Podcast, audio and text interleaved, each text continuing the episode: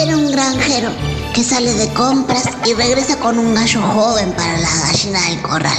El gallo joven mira a su alrededor. Hola, ¿qué tal? Camina hasta donde está el gallo viejo y le dice, bueno viejo, llegó la hora de retirarte.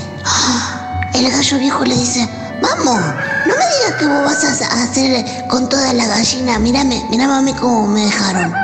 ¿Por qué no me dejas, aunque sea aquella gallinita vieja, eh, que está en el rincón? Pero el gallo joven le contesta, andate viejo, vos ya estás acabado y ahora yo soy el que está a cargo. El gallo viejo le contesta, vamos a hacer una cosa, jovencito, vamos a hacer una carrerita eh, alrededor de la finca y el que gane se queda con el control absoluto del gallinero. El gallo joven se empieza a reír. Le dice, vamos viejo, vos sabés muy bien que vas a perder. Pero para no ser injusto te voy a dejar que salga vos primero. El gallo viejo arranca a correr y a los 15 segundos el gallo joven sale corriendo detrás de él.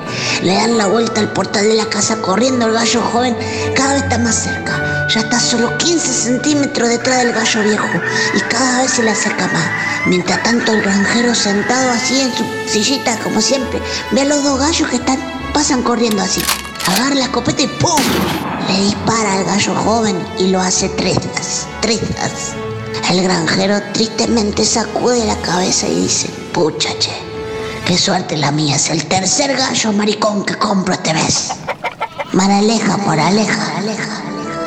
No te metas con los viejos. La edad y la experiencia siempre le ganan a la juventud